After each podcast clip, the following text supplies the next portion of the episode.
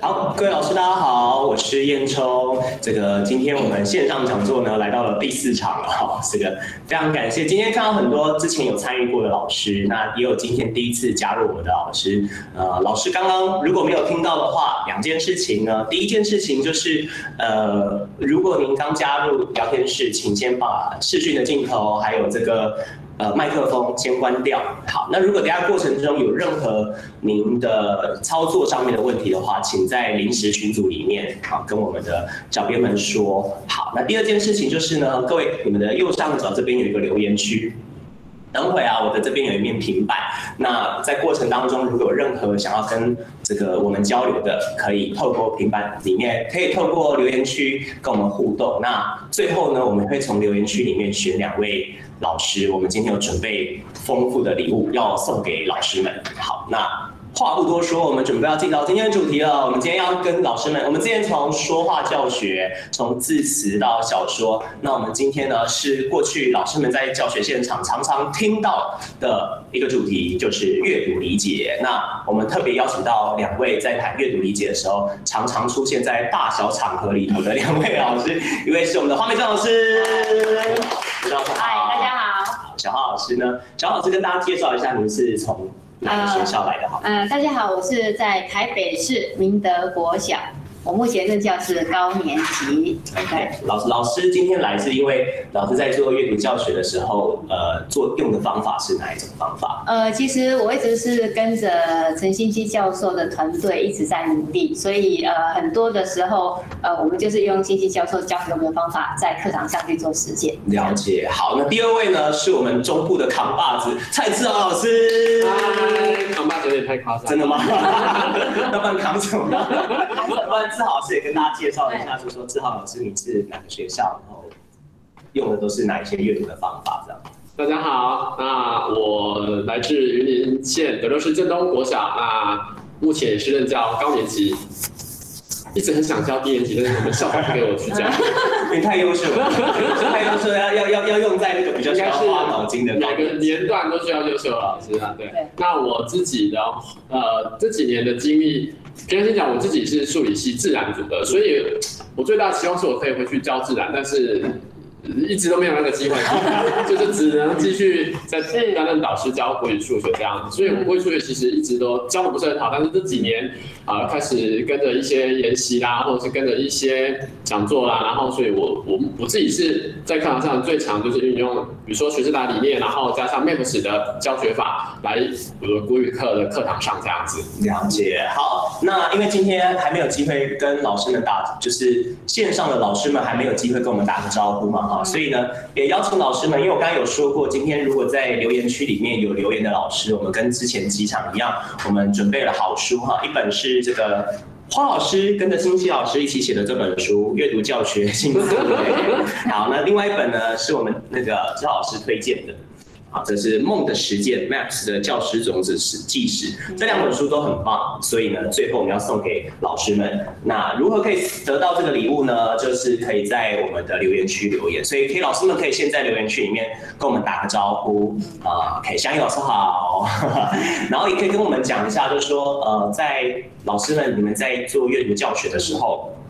有没有跟这两位老师一样啊？你们可能在教学现场也是做了 Max，或者是跟花老师一样，是跟着欣希老师的这一套教学方式，您一直也在实践的，可以跟我们说一声啊，让我们知道说哦，原来有些人是跟着 MAPS 在做的，好，那有些人可能是跟着欣希老师的阅读策略在进行的。那或者是也可以跟我们分享说，今天这这两位老师们他们所要分享的内容，有没有什么是您特别好奇的？比如说，你可能听到 MAPS 听了很多次了，可是你。始终搞不懂 MAPS 的人在做些什么，对不对？而且今天我相信是各位参加过很多阅读理解的研习里面最不一样的一场。为什么呢？过去我们通常都是选其中一位嘛，可能是 MAPS，然后就是。由 MAPS 的老师从头到尾来为我们说明一下 MAPS 是怎么操作。我们今天故意安排了两个不同的，好，我就是希望等下他们可以打起来，啊不是？有没有？等等一下，你管不管？等 下严禁，等下严禁打脸。然后就是说，等一下我们其实是希望这样子了，哈，就是说，呃，刻意找了两位实践不同教学方法的老师，最主要的目的是说，可能很多老师都只能听到其中一部分的老师在分享，啊，比如说。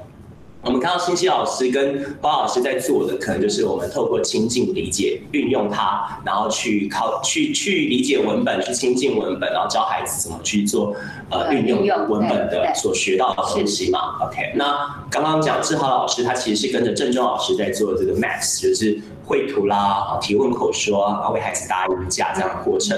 可是可能很多老师只听到的东西，他是听到片面的，他其实也搞不太清楚。或者是有的老师可能他也想要做阅读理解，但是呢，他如果去听了 Max，就没有办法听到小花老师。听到小花老师可能就他可能要花很多时间去听了很多，他还要花时间去做比较。所以我们今天帮你都找来了。好，等一下两位呢，在分享他们过去实践的教学历程之余呢，我们也会从中间呢，希望老师们可以去比较看看。那这个比较并不是那种对立的比较，而是说透过比较，我们想要去看看。一般的老师们，我们在做阅读教学，那有哪些是我们可以一起努力的？那我们也可以看出不同的人可能着重的点不一样。那因为每个老师的生命历程不一样，我们能操作的方式也不一样。也许就可以从两位老师分享的，包含等下我可能也会分享我自己的做法的时候，现场的老师们，你们就可以自己试着去找出那个异同以后，然后找出我可能 maybe 我听完以后，我想要跟着 Max 去做。我听完以后，哎，我想要 Max 也做一点，我这个也做一点，我那个也做一点，也可以。但至少就是说。今天给大家一个方向，让老师们在阅读推动阅读教学的时候，有一些不同的启发跟思考。好，那我们今天就先从这个小花老师好了。好，那小花老师跟着新希老师在做这一套的文本分析。主要是从知识性跟故事性对不对？那可不可以跟老师说一下，就是你们在操作这个亲近他、理解他的时候，运用他这个过程中，你们是怎么进行的？OK，好，谢谢。呃，简单跟大家说明一下哈，例如说，就像大家画面上看到的，无论是故事性的文本或者是知识性的文本，呃，我们团队都是照着欣希老师的一些规划，就是从亲近开始到理解。到运用，也许底下因为故事文本跟知识文本那文本特性的不同，那底下的步骤会有一些许的差异，但是基本上都是扣着这三个阶段。那亲近它，呃，如果转换成我们比较习惯的用法，也许就是呃，例如说引起动机或准备活动那一类，就是在课的课文当中。比如说，先让孩子先对这个文本不排斥，然后熟悉感，是，或者是唤起他的过往的经验呐，哈，然后让。让孩子对文本有一些呃比较初步的了解，因为有些孩子为什么我们呃第一个阶段就是亲近他，因为有些孩子一看到长长的文章，他就觉得。有点抗拒感，好，所以我们呃用一些小小的策略，让孩子觉得这篇文本其实离我们没有那么的远。是，啊，所以这小小的策略大概会从哪些方法？啊，例如说就是像我们呃画面上看到的哈，快速浏览全文，想一想我过往有没有类似的经验，啊，或者是看看图片。啊，等等之类。换句话说啊，如果以我我们以故事性文本来讲，呃，有就是亲近他一个很重要的精神，就是让孩子面对长篇的文本不害怕。嗯。所以呃，孩子会害怕会抗拒，往往很大的比例是来自于文字很多。嗯嗯。啊，所以例如说，我们第二个会去处理看图片猜答疑，而不是先直接看文字。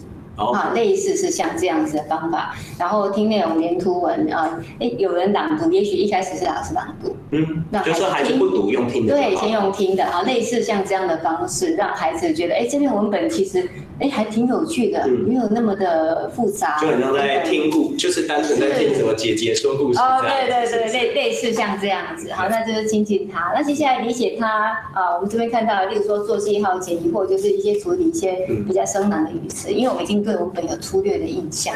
所以这边打断一下，想问你说，所以我们应该是讲，我们过去在做国语课教学的时候，很多有时候老师可能就打开说，好，我们接下来进到新的一课了，对，啊，然后就开始教学了，这样。所以，但是呃，老花。老师在操作的时候，其实第一件事情会先想要让孩子感受到这个文本是亲切的，对，所以可能读图片，或者是最重要可能是想经验，对，想经验读图片，然后再听一听。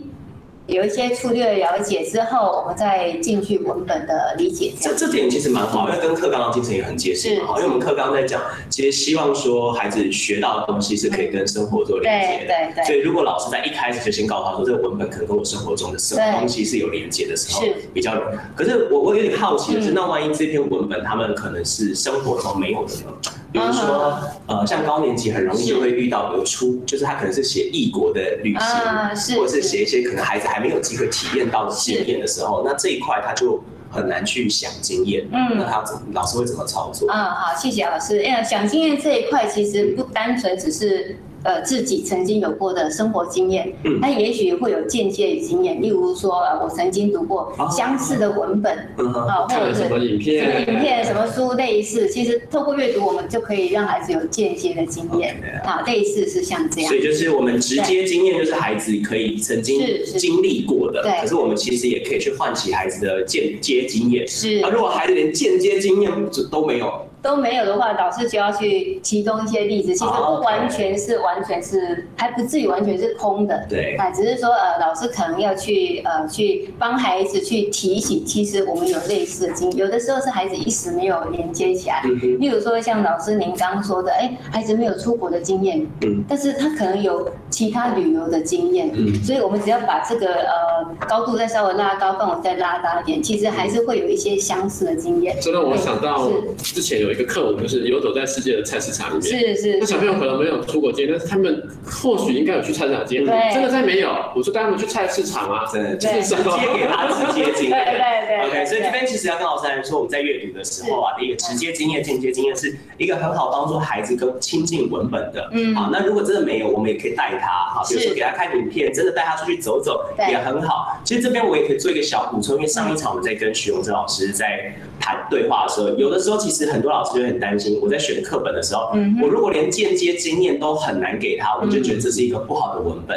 可是阅读其实就是要去拓展他的视野，是，所以其实老师们可以仔细看，亲近他后面看图片、听内容，其实这也都是亲近文本的方法。是是，不一定说我一定要非找到一个直接或是间接经验的孩子才能阅读，其实不是这样，而是说我们只是尽可能的提供不同的方法，让孩子对这个文本是觉得啊没有这么可怕，我好奇，我想要读。这样子，OK，对，但是当他已经开始好奇了，他还是要学会读懂，这时候就要去理解他，对，就会在更，所以就会有接下来的几个步骤，做记号、读图文这些。对，那这些大概就是呃，做记号、解疑惑，解疑惑就会是我们比较熟悉的去处理一些陌生的语词之类的。嗯、那接下来的呃，李文义跟查特色是我们更熟悉的，就是内容深究、形式深究。啊，这个部分透过什么样的方法？就是对问答、呃、是呃，我们会透过一些提问的设计，哎，对，那像呃，我们是希望带给孩子一个一些相似经验的累积，嗯、所以我们会尽量提供呃相似的提问，让孩子去快速的去累积他的经验，这样去学到。那像这样子的提问是说有按照什么样的分类或层次，嗯、还是说单就文本的内容，然后每一个段落，然后去提适合的提问？嗯，例如说像故事性文本的话，因为我们知道其实故事有一些相似的元素嘛，对不对？我们听到一一篇文章，看到一篇文章，我们可能会直觉，哎，这个是一篇故事，那这个是比较生硬的知识性的文章，类似是这样子。对，所以我们去归纳出这些特性之后，就会呃，教授就带我们去处理一些故事性的相似的提问，建立起一些基模。哦，也就是说同样，所以你们大致的分类是将文本分成故事性跟知识性。对，对，就分两大类。故事性的文本可能有一个模组。对，啊，就是说。如果遇到故事性的文本，我可以这么做，这么做，这么做。然后，如果是知性的文，知识性的文本，我可以用这样类型的方式去做题。OK，所以，所以，所以，其实过跟着信息老师，你就做了很多像这样的题目出来，那这样蛮好的。那我有一个小小的好奇的地方，就是说，你们要孩子去做记号这件事情，是要做什么样的记号？呃，做记号就是，例如说他在阅读，你看，好像我们在亲近他的刚刚这三个步骤，其实孩子还没有真正完全去读文字嘛，嗯，对不对？这三个步骤都还没有，但是在理解他的第一个步骤，我们开始让孩子去读文字。他一边阅读，他可能也觉得，哎，这个地方我不太懂，哦，也许会打个问号。所以有规定什么样的记号吗？呃，我们一般比较常用，目前比较常用的就是一个笑脸跟一个问号。笑脸跟问号。对对对对，笑脸可能是我觉得这个地方还蛮有趣的，啊，让我发出会心的一笑，或者是也许让我想着我的经验等等，比较亲切的。所以你们的计划不全然只是为了要孩子去标示出我理解不理解，而是还还多了一点点。人情味在。是是是。然后我喜欢，我不喜欢，然后也透过一个小标记去去整理他对阅读文本的时候的感受。是的，是的，是的，这个是做记号。然后完了之后，呃，我们可能让孩子稍微分享一下，好，这个也会跟我们刚刚的理解那个亲近他做一个结合嘛。那接着再去处理语词的问题，然后再再进入去理解文本。OK，大概是这样子。好，所以如果我想要更深入知道说怎么去提问故事性文本跟知识性我们等下后面会稍微提到。是。那如果不还不够清楚的话，哎，刚刚我们这里 好像自入行销，没有老师买。你今天给我买，你只要大家好好留言，然后如果老师有任何提问或感想的话，其实在留言区跟我们说，因为其实时间有限嘛。那我们今天又第一次邀请两位老师啊，一个半小时，两位老师如果都要分享，可能有一些东西就没有办法讲得很清楚，所以我刚才有很多过程中就会想要追问老师，因为我想现场线上的老师，因为可能没有办法及时的跟老师做提问，所以就透过我的方式。所以如果老师你们等下有任何觉得，哎，刚刚有一个部分可能我很好奇，我想知道更多，你们可以在平板上，哎，在留言区里面告诉我，那我我看到了，我也会代为转问这样子。没问题。所以所以你呃知识性文本其实大致上也是一样的。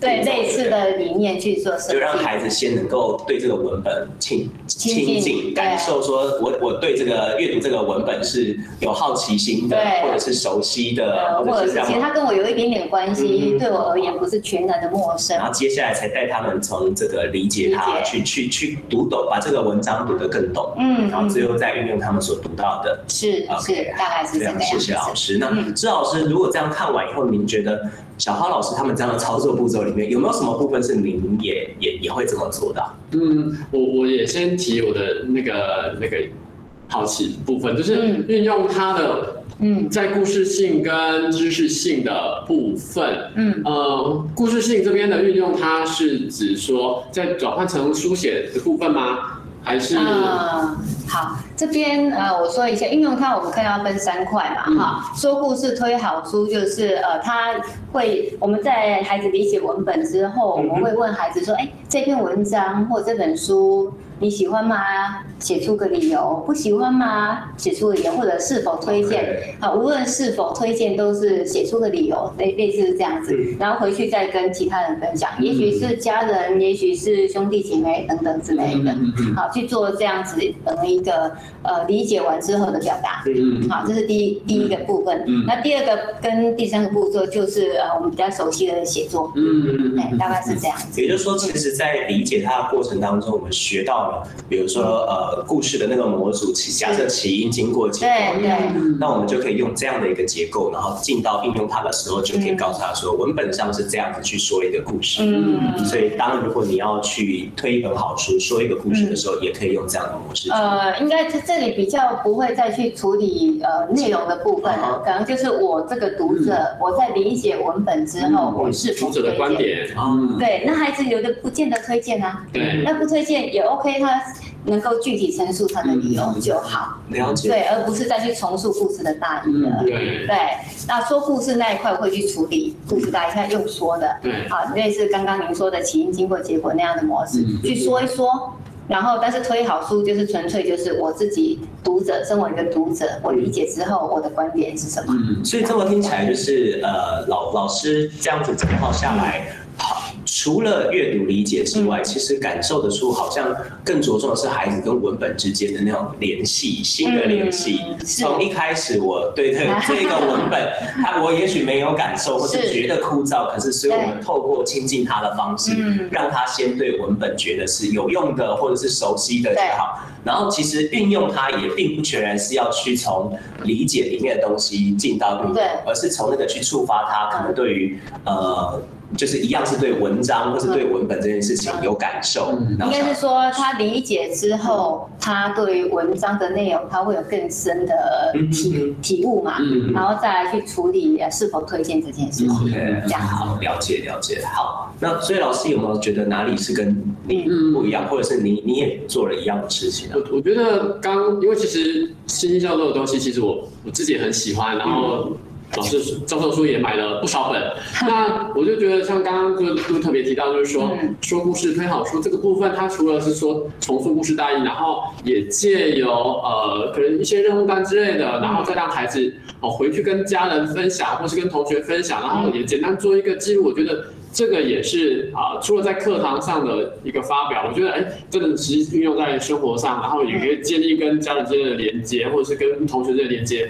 我觉得这个部分做到很不错。然后我自己是看到知识性文本的应用，它哎还蛮截然不同的耶。对，然后更可以明确可以看到，就是说知识性文本的部分，真的就是运用到最后一个。跟生活之间它的连接是怎么样去运用在生活上？嗯、我觉得，哎，这个其实真的还蛮有我们那个新课纲的那个素养的那个概念在里面，这样子。我比较，我我也很好奇，我们现在还没有提到，就是等下志豪老师后面会分享说，我们在做 MAPS 的提问的时候会有暖身题，对不对？暖身题，然后是挑战题。有老师问说，那这三个理解、亲近、运用跟老师的那个提问。可以画的，好。我也很好奇，其实我一直不想先这么早破的，然后就被你这样讲了。其实它真的很很可以很像是。暖身题、基础题跟挑战题的概念，嗯，真的是真的是可以。这样说，因为我们等下后面和老师会提到，就是说，呃，我们知道老师他其实这几年在实践的是 MAPS 的这个教学方式，那大家细节会讲。不过 MAPS 里面其中有一个呃最重要的环节，就是我们要透过问答的方式。嗯，过去老师教学常常就是我说你听，对。可是 MAPS 期待的就其实两位老师应该也都是，就我们期待的是说，在课堂上我们可以透过提问，嗯，然后学生回答。可是因为现场老师其实最大的问题就是我要问什么？要怎么问出好问题？对，怎么问出好问题？然后我问的东西到底对不对？更重要的是学生答不出来，我很痛苦。是，所以其实这是很多老师他也知道我们要透过问答嘛，可是他他可能会说啊，你们觉得好不好？对不对？可不可以？所以他没什么好多说了。但是 MAPS 在这部分他可能就会呃，像刚才老师华小乔老师有提到说，知识性他们会从知识性文本、故事性文本去切分，是，然后再去透过它是什么样类型的文本，然后去做提问嘛。嗯，而志豪老师这边他是。呃，不管什么提问，它是从这三种类型，也就是暖身，然后呃基础基础题、挑战题，然后三个层次去分。是啊，那细节这三个怎么分？等一下可能会更仔细。或我们老师这三个跟这对应的话，你觉得为什么会可以画的好？主要就是说，其实暖身、基础跟挑战题，从这样子的一个周老师当时呃分享 MAPS 教学法的部分，其实它也真的就是一个教学的流程，也就是我们一般好设计教案也是会提到了引起动机的部分。然后在呃准备活动、发展活动、在综合活动，其实也是切这三个部分。那所以暖身体其实刚听小花老师在分享，就会觉得，哎，那真的也是有这样的用意，就是结合孩子的新旧经验啊，然后让他对于这个文本啊，很，能够愿意去呃，不会想要去排斥它。其实那也是暖身体一个很重要的用意，要暖身嘛。精神是一样。对，精神真的是一样的。起来一下。对，精神精神真的是一样的。那只是我我会觉得说，这边给我们的提示就是，呃，这三个部分会看到，可能有一些很明确的步骤，老师可以去依循的，或是学生可以去操作的步骤或流程。那暖身题的就会变成啊，那就是会变成是想象成是一个提问，提问有时候的确。在一开始接触的时候，会真的不知道要问什么。可我觉得今天来到这边，我觉得自己也有很大的收获。就是今天如果我把我的暖身题也想象成，哎，我的步骤就是学生要有这些步骤，然后我再去转成怎么样的提问，或者是我们现在其实有时候也不太说是暖身题，就是基础题，有时候反正也会是说暖身任务。基础任务或挑战任务，用任务的这样的一个方式来说明啊，我们教学设计的这样一个流程。当然，中间也会有很多提问，就好像乔老师这边，他一定也是用很多提问去串在一起的。但是这个提问它的目的也是为了要达成这样的一个。呃，学生的一个学习的任务，或者让他学到什么样的能力，那我是觉得，只是我这样看起来真的还就是精神是蛮一致的，只是可能一开始都有各自的命名的方法不太一样，这样子。对，嗯，了解。所以，所以其实我我我猜线上的老师们是。线上的老师们，呃，一定也是有有有有曾经有过这样的想法，就会觉得说，而且不管是哪一种教学方法，而不是跟我以前在念书的时候就这样，一开始就引起动机嘛，然后再就教你要教的东西嘛，最后就是把你教的东西教学去应用嘛，听起来好像过去我们其实就这么学，嗯，对不对？那到底这些教学，不管 Maps 还是线下在做的东西有什么不一样？其实我们就可以透过刚才两位老师的分享，可以看得出来，就是说，其实引起动机，让学生对这个学习开始有有一个好。好奇心或是一个暖身，是任何教学方式都想要做的事，只是说两两套不教不同的教学方式，他们其实着重的点可能就不一样啊。比如说志豪老师，他们可能就先着重从如何提问。一开始可能是先从如何提问，去问出一些好问题，让他对这东西可以更亲近。嗯、那小花老师他们可能就是从哎、欸，我可以做哪些事情开始去。嗯、可是其实这两个东西并不是一定要我只能做 A，不能做 B。是是是。所以刚才志豪在讲了嘛，他们后来开始也变成是哎一个任务。对，是。不仅可能有时候不仅只是提问，他可能可以开始做点不同的任务去做暖身这件事。OK，所以至少这三件事情呢，可以更清楚的知道说哦，我们可以怎么去操作。好，那举例的部分。我们等下后面就会再去跟老师细讲，好说怎么去做。好，那接下来我们就请志豪老师跟我们分享一下，就是 Maps 里面我们提到了这四个英文嘛。嗯，OK，那这四组英文字的话，它分别。你不要叫我念出来，我也不太会念哦。我们再看 Map，要看哪一个？我们先看 S 好了，S。OK，为什么 A 先出现？因为按照顺序来讲的话，应该是先解释。M 嘛，好，My Mapping 哦，这个还好，我还会。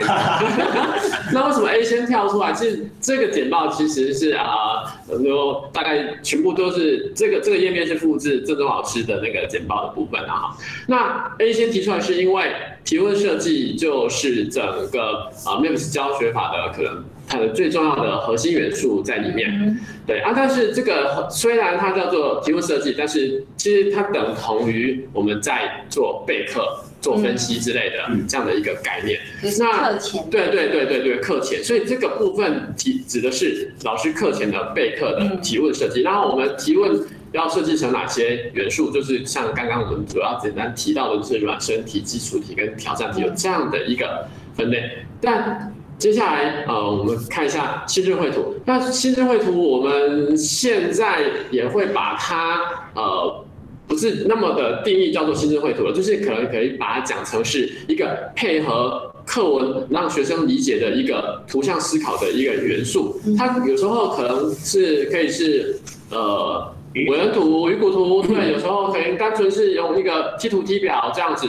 其实它可以是一个摘要的一个概念，这样的一个元素。如果能够适时再加入一些呃图像的理解，那当然会更好。那但是心智绘图这一块其实分两个部分的，一个部分是老师课前在备课的时候，那就依照哎老师对于文本的理解啦、分析啦，老师先画出自己的备课心智图。嗯，对。那照着这个备课心智图，那我们去。思考怎么样让学生，呃，透过这个，他可能原本不太能够看，光看文章不太能够理解，那透过心智图的引导之下，他可以理解。所以，我们把老师的备课心智图转化为题目设计，啊，也就是说，其实那有一个感觉，就是先。先画靶，整理一下自己的心情。对，先画靶再射箭的概念，就是最后我可能我的目标可以让学生画出他自己的，在他的理解这个课文之后画出的心智图。但是他的这个心智图可能是一开始，我指的是一开始的这样的心智图的教学哦，因为到往后可能不见得就会有那么多的题目去引导学生画出他自己的读者意识的这样的一个理解的。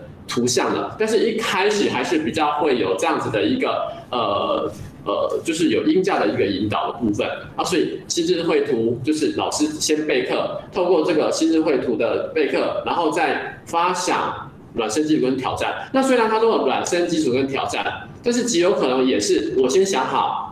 透过这个图像，我先想好我最后要带学生走到哪里，所以挑战题可能是我先想好的。但是为了要能够去让学生答出这样的一个挑战题或挑战任务，那我需要建构什么样的基础题，再建构什么样的软身题，让他们有这样的一个感觉。所以它其实提问设计，它可能是倒回来的，先有挑战题，再记录题，再软身题。这是我个人在教学上的一个。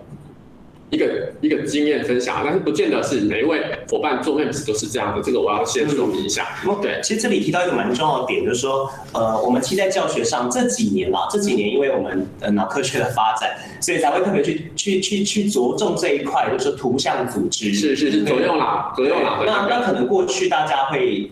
把 Max 想的时候，我一定要画心智图，是啊。但是刚才志豪老师也提到，就是说，其实这边是在回归我刚才讲的这个。我们如果在学术里面，你去搜寻，你去找心智图，会找到很资很多资料。但是如果你再放大一点去搜寻，会找到图像组织，你就会看到，其实不止心智图了，比如说概念图啊、看韦恩图这些，是是。它其实可以配合不同的文本去整理我们的思考。是对。那所以刚才志豪老师的提醒就是说，其实呃，就算我没有画前面的那个也没关系，但如果画了，其实是帮助教师去整理我对这个文本的理解。对，就是我不见得我自己在备课，也不见得每一课都画心智图，但是我可能在。背完这课的时候，我可能自己也会有产生一些啊、呃、分析。我分析完，可能我觉得，哎，我用表格来分析也是挺不错的。嗯、那甚至是我在学校里面，呃，带学校老师在共备的时候，而我们的自然科也可以有类似这样的操作方式啊。社会科其实它是它是给我们有一个这样的一个备课思维，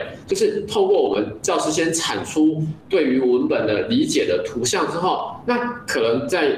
就有这个图像，再转换成我的教学步骤，或是带学生想要去学习的这样的一个学习的目标。那所以我也，所以曾宗老师当时这个 MEMS 它的这个四个字合在一起，它又变成是一个地图的这样的一个英文。我觉得它其实也是有这个概念存在的，就是透过里面的这些策略，透过这些教学方法或步骤，那其实最终目的就是我们到底想要带孩子。学到什么样的教学的方向或目标之类的，所以就是我们要走这条路，我自己要先把我脑海中的地图先画出来。对对对对，你脑海自己的地图都不够明确了，那你就带他说好，我们走，然后你自己也搞不清楚路要往哪，很容易就走到岔路去，对不对？对啊，对，好，那接下来我们既然我知道我要做什么，我就可以开始帮点定音架。是是是，是是接下来，所以音架这个部分，提问也可以说是一种音价，理解的音价。那这边呢，哎，特别还有提到同才的音价，也就是我相信很多阅读理解的一个学习，或者是说我们不不要说阅读理解，可能说好，我们现在希望有啊素养。融入素养的这样的教学设计，其实很多应该也会有一些分组的活动。那这个分组活动，其实它的目的其实也是希望说，透过学生的互相的合作之类的关系。那这样的合作，它可能就会有异质的，可能有同质的。但我们这边呃比较会是先提到是异质的，有异质分组的这样的情况的时候，那毕竟因为小学其实孩子的呃程度落差也是挺大的，那所以有时候。如果透过哎同组里面的意识分组，那或许它是可以呃优势的带着弱势的一起学习，但是这里又有一个呃小小的迷失，就是那一定都一直在分组吗？啊，其实这不一定，因为最后有一句就是说由共学走向自学，所以的共学就是呃我们一一组里面大家一起一起一起讨论一起学习，然后可能一开始有优势的来带领，但是我们会发现。在一直这样的模式情况下，其他的假设啦，我们说孩子呃呃 B 咖 C 咖等等的，他可能到最后他的学习就会受限于 A 咖一直在带着他们，然后他们就没办法放手做。那所以呃假设孩子的能力慢慢的提升上来了，那所有的 A 咖我们可能就会抽离出来，让他们去独立完成我们刚刚的那些呃挑战的任务或者是心智图。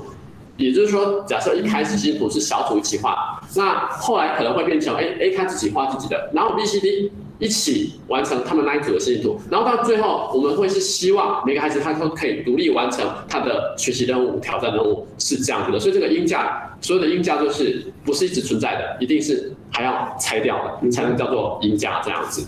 对，所以其实这这也蛮符合，就是说我们对于接下来孩子的期待嘛，就是说，呃，他们可以自动好里面，是，还有透过这样的一个互动教学，是，对对哈。所以我们如果只是刚，因为刚才前半段我们在谈的时候，大部分都是透过提问去改变过去的课堂风景，但是呢，在这个部分又加入了，就是希望他们多一些互动，是，对对哈。那互动才能更好嘛。那最后也期待就是不管什么样的孩子，他能够透过表达的方式说出自己的思维，是。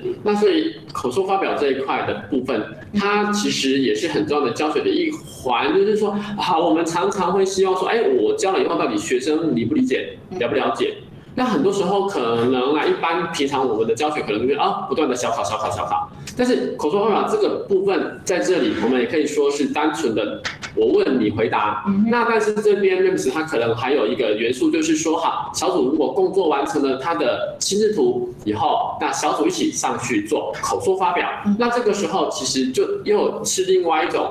我们也可以当成是另外一种小考，但是但我们不这么讲，就是让学生有这样发表机会。那其实也是让学生或是学生了解他自己目前理解的状况，也让老师知道，哎，那这堂课到目前这样下来，那学生学习的情况如何？那也就是一个又是一个验证，然后通过口说发表来验证所学，然后甚至再去调整老师的这样的一个教学的。所以它是一个蛮好的及时评量嘛。是，也可以。那我我比较好奇的说，哎，因为我我自己也带过学生画心智，是。有时候我都觉得画完那心智图，会想说，到底是他们心智不成熟，还是我 我的心智有问题？为什么他画出来的东西跟我可能像刚才老师讲，我们一开始也会画一个自己的，嗯，那就他们画出来的东西，哎，这怎么落差这么大？是，对不对？而且甚至可能他花了我好几节课的时间，是画出来的东西却跟我的心智落差的太大。是是是。那那如果老师你在课堂上遇到这种状况，你会怎么处理？是我相信，等一下。梅子老师也会提到，就是说这些教学步骤里面，一开始其实还蛮重要的一个点。我认为啦，如果我们有一个很明确的教学目标，让学生达到，其实一开始不太容易就真的完全放手下去的。嗯，一开始其实我也要让画，真的要花时间，对，就是很清楚让他知道说，等一下画出来就是长这个样子。所以一开始假设我第一次就。第一次要带，对，很清楚的模式，然后甚至里面可能只挖了两几几一两个空格，让学生填进去这样子而已。那所以其实我觉得，嗯，我们当然目标会希望，哇，学生可以画出自己理解的这个文章的这个样貌，他用图像组织来呈现。但一开始的确我们不能 想的那么美好。我相信线上线上有很多老师也做过这种事情，对不对？他妈给我花了三节课，怎么画出来心智还是这么不成熟这样子？我感觉老师告诉我说，其实在画示范还是很重要。对，画心智图其实示范跟给他慢慢有层次的去练习很重要，慢慢猜。所以我们一开始为什么老师自己先画一个自己的公版嘛？哈，至少先让他们跟我的心智可以更亲近一点。然后接下来我们再放胆的让他去做他自己的这样。我我觉得。这样也是一个蛮好的做法了，OK。那面对不一样的答案的时候，我们也应该就是保持着说，我我其实可以让孩子画出不同的东西。是，因为这个当然是我们在谈心智图的时候，有时候会有小小的矛盾，因为心智图一开始其实本身它是是扩散思考，对，可是我们把它用在阅读理解的时候，其实就变成是作者的思考，是，所以它就很容易会有一个。标准我真的很难就说这是大家都可以各自画各自想画的，因为它是有依据的。对，好，所以所以如果我们摒除掉心智图一开始是扩散性思考这样的事，我们把它用在阅读教学里头，也许我们就可以有步骤的让他去了解作者的心智可能是怎么样。那当然这中间如果有小小的不一样，我们应该要接纳孩子，其实每一个人的思考会有点不同。你觉得重要，我觉得不重要，可能老师就可以去拿捏这件事情。因为我们有一句话会常说，就是文章写出来之后。就作者已死，对，所以最后就是变成，所以那个就会是呃，我们在谈阅读教学的时候，可能会有不同的理念了。不过，但至少我们在课堂上，我们还是可以告诉老师自己，就是说每一个孩子他可以有不同的想法，包含刚刚老师讲说，我们那个老师在。带孩子们亲近的时候会画那个符号吗？嗯，那你会让孩子去分享那些，比如说笑脸的符号？呃，对，会稍微分享一下，但是不能够占太多的时间。嗯，对，所以你也许就是呃，怎么样分享？读还是写在黑板上？呃，就口说，就口说，挑出自己觉得。对，也许我就全班我请一两个同学或两三个同学分享，那一定还有很多人没想到嘛。然后那个小组会讲讲，稍微说一说，哎，我觉得这里有趣，我觉得那里怎么样？嗯哼，哎，所以这样就不会。会花太多时间，所以就是有可能挑两三个特别想讲的，呃，或者是不一样的，呃，比如说 A A 这位同学讲的，哎，我也曾经出国等等等等，那。一样的就不说了嘛，我也许我挑其他不同类型，对，类似这样。所以，即便学生很多，我还是可以就是先，比如说先挑了 A，然后跟 A 的就先不说。对，A 不一样的，我们让他来讲。对，两两三个讲完之后，可能还会有很多人嘛，那就哎小组或两两两两说，给你们一分钟，然后分享一下，让每个人都可以有说一说的。或者听完对方的以后，你觉得对方的很有趣，对，帮他说。是是。所以，所以其实可以去处理这一块，有时候让还每一个孩子都有机会去表达出自己的不同的想法。那如果不处理可以吗？如果不是，其实到最后我们在亲近他，以我自己在亲近他那一块都会转成预习的。嗯、他可能就是快速的浏览之后，然后我可能猜一猜这篇文章在说什么。陈老师，嗯，想要亲近他，你要过来一点，你已经跑出框外了。真的假的？啊，对。谢 谢感谢你，感谢你。我 我亲近他，亲近他。OK，OK，好。也也想最后问两位老师，就是说，比如说像上台 Max，然后这个刚才小花老师说，就是会让孩子上台去去做分享啊。嗯。那如果当孩子们说出来的东西可能跟你期待的不一样，嗯，比如说啊，我期待他画出很好的心智图，嗯，可是最后结果不如意。然后我花了这么多时间去做，那我还要继续做这件事吗？或者是我要让孩子去标示，想要让他亲近，结果孩子到最后可能根本就也不标示了，嗯，好，或者就是说糊糊弄糊弄我虚应故事一下，然后老师说要一起，老师随便挑一句话，老师画个爱心，你们会怎么去看待这件事情？呢？是要呃很认真的把它挑出来，然后跟孩子说你这样态度不行。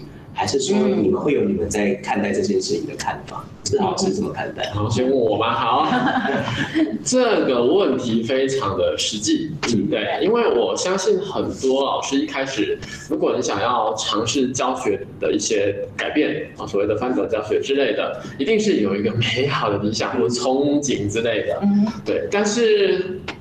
现在是不是，在自己的经验里面，在自己经历里面，真的往往是事与愿违。嗯，对，特别是有时候，就像烟囱老师讲的。我花了这么多时间精力，还特别备课，还设计题目到三更半夜啊！你们怎么走成这样子？气死我了！没有班长前还还自己先办。对对对对对。那所以其实这个部分，我觉得，我觉得是的确是老师自己心态本身要可以尝试去调整，需要去调整一下。嗯嗯。对，嗯，也不是说。不不调整不行啊，但是不调整就真的就是这条路一定不会那么容易走下去。嗯、我们常说有时候做一件事情啊，一开始见山是山啊，但是再 见山不是山嘛，嗯、对。然后最后假设有机会继续走下去的话，哦，才发现原来见山还是山。那所以其实对我对我自己的经历来讲，就是在那个过程真的我尝试有时候也是为了学生的表现，然后真的就是哎。很很伤脑筋，甚至很挫折，甚至觉得我还要继续这样下去嘛？嗯，但但是我是觉得这个部分呢、啊，在翻转的过程当中，我觉得的确有时候跟自己对话还蛮重要的，就是我的目标还是在那边没有错，但是一开始我的标准或许呃需要降低一下，但这个降低不是就是说好你们这样就好了，我还是会。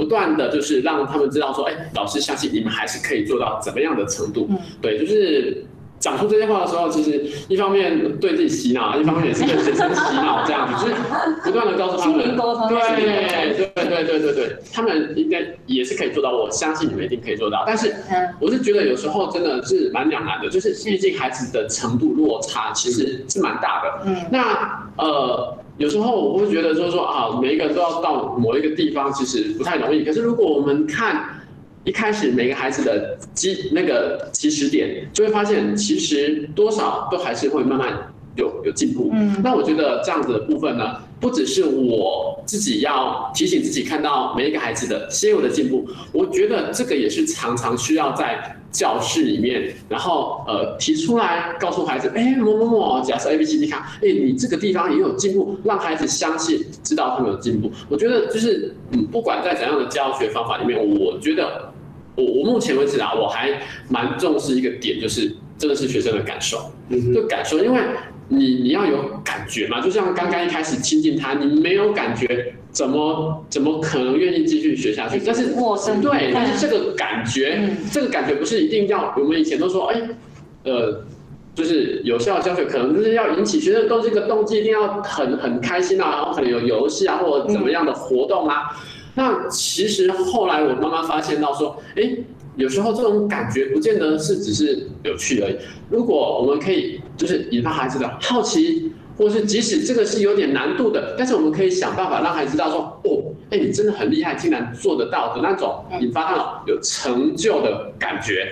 那我觉得成就感才是真正可以维持孩子真的学下去的动机。所以这两个蛮重要的是，第一个就是老师的心很重要嘛，好，就是说老师。我们有呃，尤尤其是今天下午会选择坐在这边跟我们一起进修的老师，我相信他们在教学现场上一定也都很努力。是，即便也许他们可能是初初任教师，会愿意来参加线上讲座，我相信他们的未来一定也都走在好老师的道路上。是，所以第一件事情就是老师去面对处理自己的心这件事情很重要。第二个是老师要去处理孩子的心。对，然后我们要静下心去看每一个孩子的起始点不同嘛。对。那我们最重要的其实不是说一定要教会他什么，而是说在这过程当中他。愿意对学习这件事情持续保持着愿意学习的精神，其实这样就很足够，就已经是一个很伟大的事情。小花老师也是这样带。是呃，我觉得我很同意最后讲的那个成就感，尤其是这几年，呃，我发现就是当我们可以有效的去点燃孩子的内在动机，带给他成就感的时候，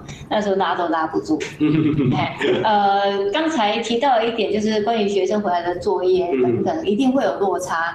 就好像我们这个一百公尺赛跑一定会有跑得快，跑得慢，类似的道理。那我也常常跟孩子这样子讲，呃，所以给孩子成就感这件事情，让孩子相信他做得到，或者是他只要努力，他其实他可以往前一点点。这个信任感是重要的。那如何让孩子相信老师是相信他的？这个就是我们需要去耕耘。那这几年我呃，例如说像呃，我通常会让先让孩子预习嘛。我就会让孩子去调节一段，像我现在带新的班级五年级，我就会呃大概一个多月之后，大概上了四五课之后，我就跟孩子说，呃这一次的预习的作业有两种，我印了两份，好，一个就是比较一般的，好，就是之前你们选大概那样子。你好用心哦，你还说分数不同。对啊，另外一个就是呃稍微有几题稍微难一点点的，挑哪一个你自己挑。通常都是自己挑，好，呃，很棒的。然后后来那一次还呃，就是第五课嘛，第五课我们开始开始做这件事情。然后还有，因为我用星星号代表，一颗星就是比较简单的，两颗星就难一点点的。那因为第一次嘛，我就跟孩子说，就先这两种就好。我们就有孩子问我说，那有没有三颗星？我说有啊，但是对对对对，那但是我今天没有准备，你真的要的话，我就另外再弄。哎呀，就是真的有孩子这样子做，然后包括我们其中评量。我们也是用这个方式，让孩子自己挑一份试卷考。嗯，对。那我是跟孩子说，我并没有期待，我也并不觉得每个人都要去挑最难的。所以，即便他都只挑一颗星，只要他愿意写，是我是，我也 OK。那而且这么多年下来，我们大概都会采取类似的方式，无论是考试或者是作业，都是类似的模式。呃，下来其实我们的孩子并不会都是去选一颗星的，即便是期中考、期末考。对，他都会有相当比例的分配这样子，对。所以，所以我为什么刻意问这个问题？就是我我看了一下，我觉得今天来线上研习的老师们，我猜他们在各自的学校或者是他们的县市或他们领域，其实应该对这方面也都很有专长，嗯，可能根本就不比我们三位老师更相信他。但是我想有一个是所有认真的老师在现场上一定都会遇到的问题，就是我好认真，可是学生怎么会只有这样？对，但是我我觉得两位老师刚才的分享都非常的好，就是说今天不管我们用什么样的方法，我我最近在练口语演说，然后有一句话我常对，就是那个布袋和尚说的“心地清净方为道，退步原来是向前”。我告诉我们说，其实有的时候我们因为想要做好，所以我心思就很混乱。我希望做好的时候，我就很难静下心来好好的思考。但是其实两位老师刚才的分享很好，就是说我们先把自己静下来，其实我们只要退一步，看清孩子，其实不是所有的孩子。都站在同一条线上。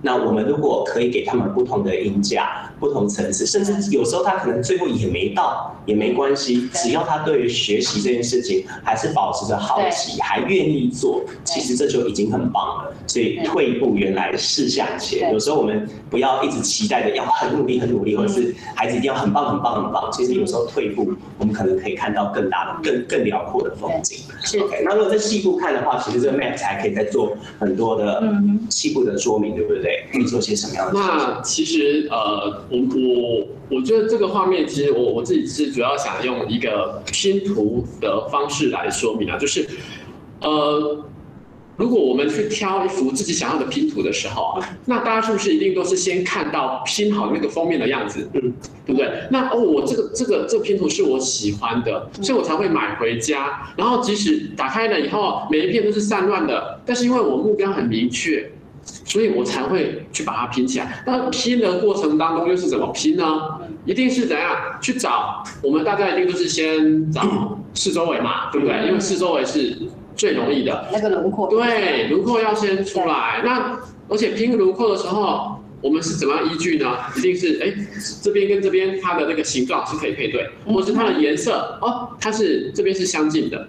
那所以以这样的道理，我就会觉得，当孩子在理解一篇文章的时候，一开始一般的孩子看到一篇文章。他可能真的完全没有感觉，没有像我们已经是比较属于优势的阅读者了。那一看到文章就觉得，哎，这篇真的写的很好，好美哦。可是孩子呢？孩子的感觉，假设我们一开始就是把文章当成拼图，跟孩子讲，这篇文章很美，同学，我们来赶快来学吧，赶快学它是美在哪里吧。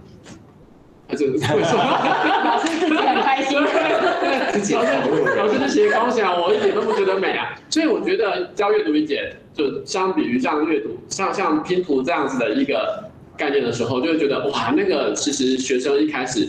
是根本连这个拼图它到底拼完怎么样子，他都没有办法知道，就要跟着我们一起拼。嗯嗯，对。那所以其实这个动机的部分呢，其实就会真的要老师花一点心思，去让孩子知道说，哦，可能拼完了以后，可能这篇文章读完了以后，哎，他们可能会有什么样的风景？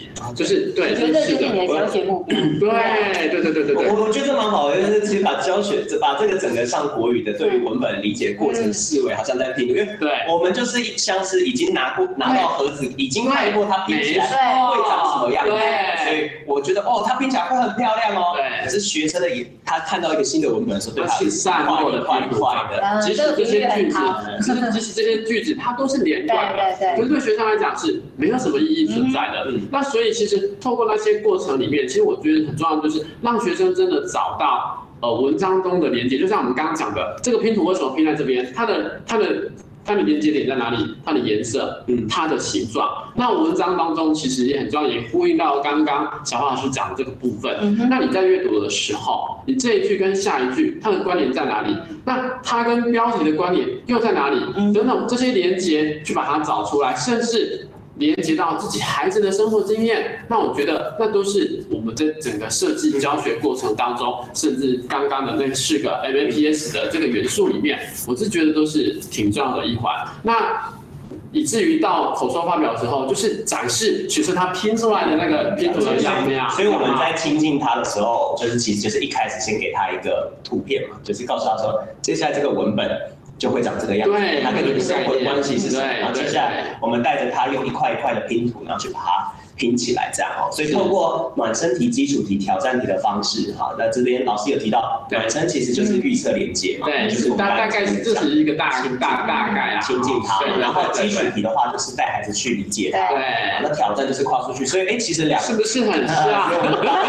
其实虽然看似是两套不同的阅读的教学方法，其实细部我们会去看，其实这是在提醒所有现场的老师们，就是我们在做阅读教学的时候，其实，在这样的步骤里头，我们两位老师他们所实践的方法，其实都只是把这样的一个步骤变得更细腻。那我们实际在课堂上操作的时候，其实就可以把他们两位所所着重的点融汇在一起，然后用这样的步骤去带孩子们去阅读，那才能够去达到就是。是志豪老师期待看到的嘛？对不对？就是我们可以孩子从我看见，然后一直到我超越。这个这个应该是这个晨读十分钟里面那个黄多少，一时忘记名字了啊。我们我们教阅读理解很很厉害的一位老师。黄国珍啊，国珍老师对，国珍老师其中他编了一本《晨读十分钟》里面的书，他的他的编他的那个呃篇名就叫我看见我思考我理解我超越，那我就把它抓来当成是我们在设计本身就有跟挑战题的时候，也是希望哎孩子可以从文本里面可以一开始哦先看到，然后哎让他。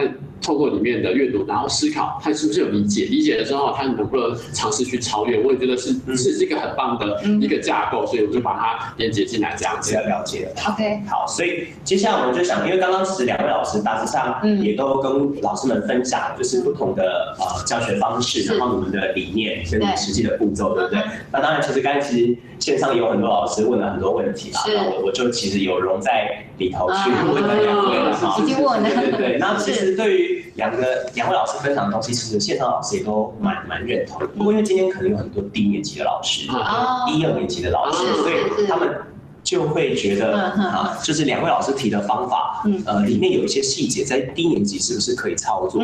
比如说刚才讲心智图，心智图低年级要画嘛，那可以操作到什么？很好的问题。对，然后或者是小浩老师这边说，哎，希望可以带孩子们去提问，就是透过提问理解这样，然后要画自己的星星什么的。那这样的东西，它这样的教学步骤比较适合低年级吗？还是说它对于高年级比较适用，然后低年级不适用？呃，其实都是 OK 的。像呃，教授我们团队。书的教材其实地中高国，我们其实原理原则都是类似的，只是因为文本的难易度，所以有一些步骤的难易度有一些微调，所以基本上这些事情亲近理解运用都是做得到的。嗯，对，了解。老师呢，心智图的部分你会让低年级的孩子做吗？因为我实际上自己没有教过低年级啦。那以我呃在。因为我目前也是那个我们云林县的辅导团员之一，那如果就是跟像教学的这个连连接的话，那我自己我自己是认为低年级如果有一些文章内容它是呃真的浅显易懂的话，真的倒不见得一定要有心智图的辅助，对啊，但是它可以倒是可以转变成不同的图像组织，我觉得这个这个这个是可以练习的，对，但以我自己来讲。我自己在高年级，我也不见得每一堂课都有教学生呃画心智图。嗯，对，那其实心智图这个部分就是等于说是理解的一个工具。哎呀，如果如果孩子真的哎，他对于一些文章他已经是蛮能够去了解他的这个架构的话，嗯，那其实我倒是一定每节课或者是习作的习作都会有一些阅读测验嘛。对，那这个部分我倒会。一定多让孩子去练习，就是，哎，那你看到第一篇文章，你会怎么样切它的一段？那你会怎么样下下个小标之类的？这个讨论倒是每一次几乎都会有。对对对对对，就是。了解，其实呃，跟线上的老师们也也分享这件事情，就是刚刚其实志浩老师讲那个心智图，其实他现在他们其实可以谈的是更多的图像组织嘛。那我也期待，就是说现场的老师们之后今天有参与完以后，可以知道这件事情，说 MAPS 其实其实要强调的是图像组织。那老师也很好奇，那有什么差别哈？比如说。呃，刚刚的老师的提问会着重在低年级要不要画心智图，其实应该要去问老师说，老师，如果您是低年级的老师，一年级、二年级的老师，你觉得孩子可以如何透过图像帮助他理解文本？对，我如果单纯在黑板上让孩子们画单幅图，算不算图像组织？比如说他的课文很简单，什么东西在它的上面，什么东西在下面，我不画成心智图，可是我在黑板上画一幅单幅图，算不算图像组织？当然，这个单幅图一定要跟课文里面的内容是啊，当然当然，所以我就说这个单幅图是，比如说我透过我读，然后或者是我们读完了以后，让孩子在黑板上，然后单幅图把，因为他们的他们的课文可能没有办法复杂到还可以画出很多分支，是是是，很多主概念跟次概念，是是，所以如果我单用单幅图，其实。他也是在透过图像的方式帮助孩子组织跟理解，是，这是第一件事情。所以老师你们可以去思考是一个是，不是问要不要低年级画心智图，而是问低年级的孩子他们可以用什么样的图像方式来帮助孩子做阅读理解。也许只是个顺序，哎，对对对，或者是流程嘛，他先做什么，再做什么，接着做什么，所以他可以画四格漫画，或者是说啊连续性的一个图这样子。所以其实只是要告诉老师。说，我们可以透过图像的方式帮助孩子理解。对，那第二个是心智图，其实真的蛮难画的，因为有老师有提到说他的困扰，就是说我应该要先抓细节出来，还是先抓主要的脉络？这个部分如果纯单纯从读者的角度来阅读的话，应该是先看到一些细节，才能够才有机会形成它的上位的脉络。嗯哼，对，除非除非我现在是。写作，我现在要写，那我一定是先抓我的脉络，然后才会去写出我的细节。可是以读者的角度来看的话，嗯应该是先读到了细节，才会形成我的脉络。嗯哼，这样子了解。好，那所以所以志豪老师提了一个做法，就是说他从细节，然后再去抓上位的概念嘛，对不对？OK，那这个因为我自己也会带孩子去做心智图，所以我也可以提。但是我想打岔一下，就是，但是如果我很明确知道说这一篇它可能就是刚刚老师讲的故事性文本，嗯，它可能它的脉络就是原因、经过、结果之类的。那他他倒是可以先有这个架构，再去找相关的细节这样。所以其实回到国语文教学啊，我们为什么要画心智图这件事情？因为它会有主概念跟次概念。那我自己在看很多老师画心智图的时候，其实他可能会跟心智图本身在这个绘图的这个原理有点点不一样。因为他其实要强调的是主概念要先抓出来，然后接下来次要概念再依序往下的。对。那其实如果我们回到传统的在讲语文教学的时候，其实那个所谓的主要概念就是断指，对，也就是他要学会把自然段分成意义段，是是 OK，所以那个主要概念其实就是就意义段的断指，是，所以我们在教学的时候，你会觉得我在教学生画心智图的主要概念，其实应该是说。我都会问现场，我都会问，比如说，如果我看人家试教，然后教这个，嗯、我就会问他说：“你为什么要画心智图？”嗯，对。那因为国语课里面其实没有要我们教画心智图，当然当然，所以我们要回到语文教学里面去。嗯、所以就是我为什么画心智图，是因为我要帮助孩子他找到了断指。他学会自然段分意义段，是意义段的段子找出来以后，意义段的段子把它缩成一个词组，变成主要概念，没错。然后接下来再去把这主要概念下这个意义段里面出现的东西去做分类，然后去做归纳。所以。呃，蛮多老师啦，我不能说每个老师都一定没有做到，但我说有老师会忘记了这件事情，以至于他忘记说，其实那个主要概念是我们要去帮这个意义段找出它的上位，这几段在说什么？命名。OK，所以这个命名的训练很重要。所以如果是我在做这样的心智图教学的时候，我除了像刚才老师讲的，我们可以用挖空的方式。呃，可能前端我们我在带孩子们做自然段变意义段，然后意义段找段子的这个教学步骤其实很重要，嗯啊，其实很重要。然后所以我在画心智图的时候，就可以告诉孩子说，像老师刚才讲嘛，前因经过结果那个东西，其实就是当前面孩子有这样的概念，嗯，我在画心智图才告诉他说，还记得吗？我们之前做段子，所以这个东西就是你的主要概念，是就是最大的那一只哈，可以连下来。所以不知道有没有回答到刚才老师的问题啊？所以也许可以去试看看。那我们回头去看老师，就是我们接下来要来举例给老师看，说，呃，同样的文本，那两位老师他们在阅读的教学方式里面，可能会怎么样的去切入文本？比如说像这是二年级的，对，说出时间了，这个这个篇文章很可爱，对，很可爱。老师老师，因为线上也有很多低年级老师嘛，也许我们就可以来看看小花老师你是怎么去带孩子去亲近这样的文本。好，OK，好，谢谢。呃，就是说我们画面看到的哈，刚我们提到就是呃。快速去浏览，对不对？那其实呃，我们常常一开始遇到一个状况，就是快速浏览。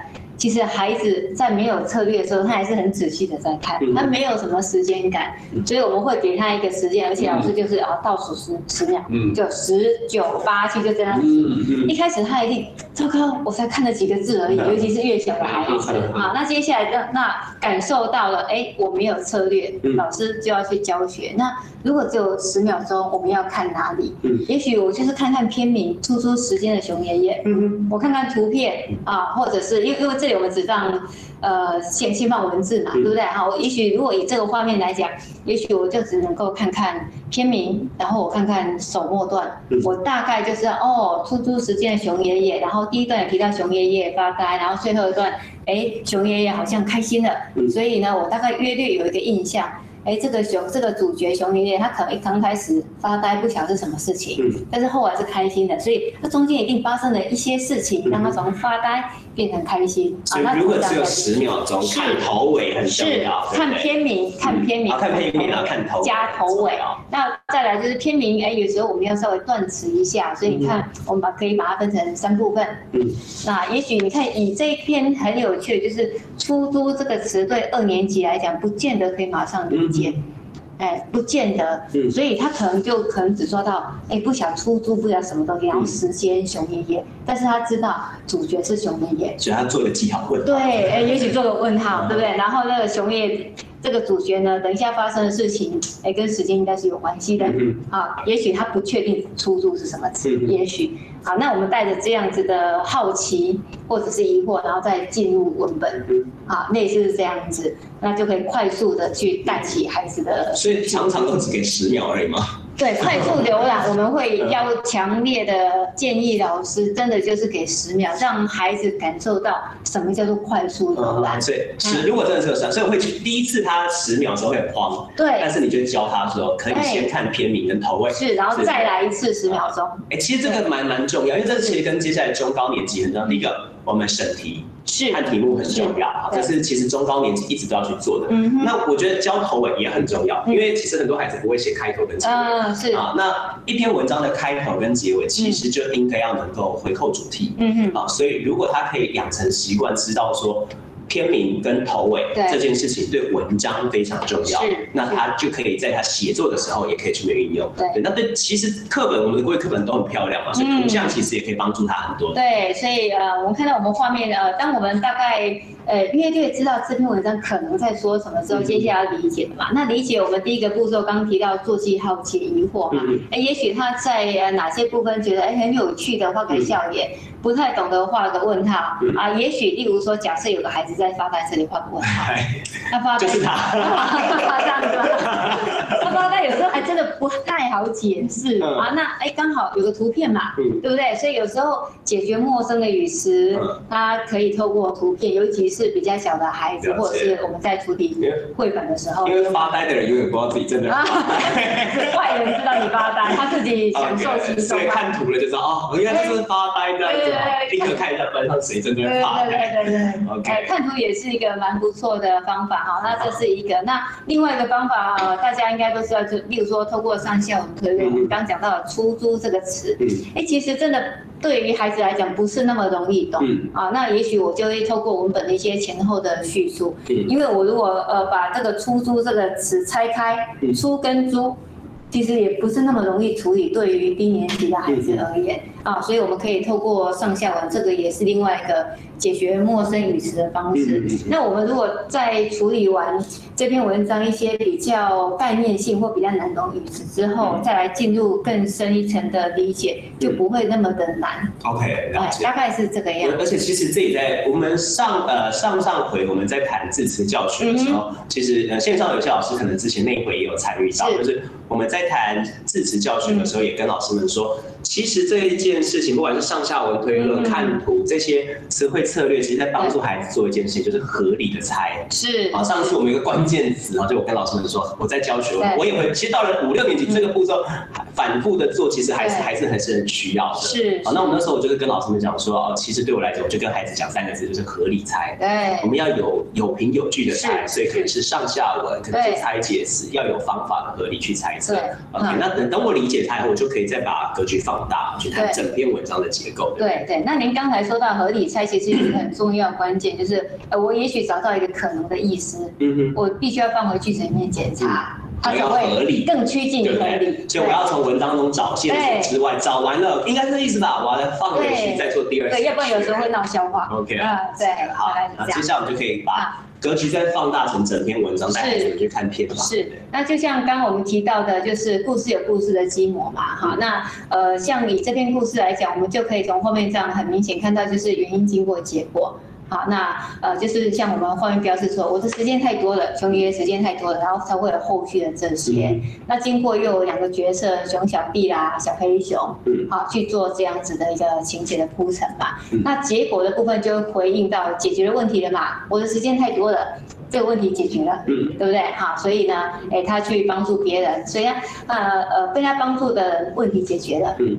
那另外一个部分，第二个就是熊爷爷自己的问题也解决了，好，类似是这样，那我们就可以很快速的，如果我直接告诉孩子原因、经过、结果，嗯，呃，有的时候其实不太确定中间的经过到哪里。嗯。所以当遇到这个状况，我们会建议就是，哎，我先抓原因。嗯。那经过有时候有点长啊，不太不太确定到底到哪里结束。嗯。好，那原因抓出来之后，先抓结果。哦。哎，头尾抓出来，中间就是经过了。所以刚刚头尾训练也很重要，对不对？是是是。大知道大概头尾在哪里？对，那那如果经过再很长，我们再细分嘛。那以这篇文章来讲，这个经过的篇幅还可以。嗯。好，那就是抓两个角色，那大概整个呃故事的架构就会出来。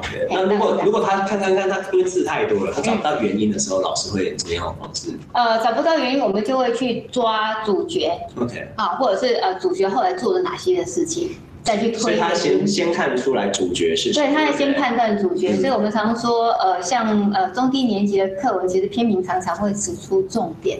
哦，对，或者是带出主角是谁，所以才会讲嘛。又回到刚才讲了，读片名跟读头尾也很重要。是是。那还有一个就是，其实原因嘛，所以我们其实也可以透过提问的方式，对，啊，就是因为这应该就算基础题了，对不对？啊，比如说他为什么要出租时间？嗯嗯，对对对。所以如果呃我问他说为什么要出租时间，这是属于基础题。对。那如果我要出个暖身题的话，老师会。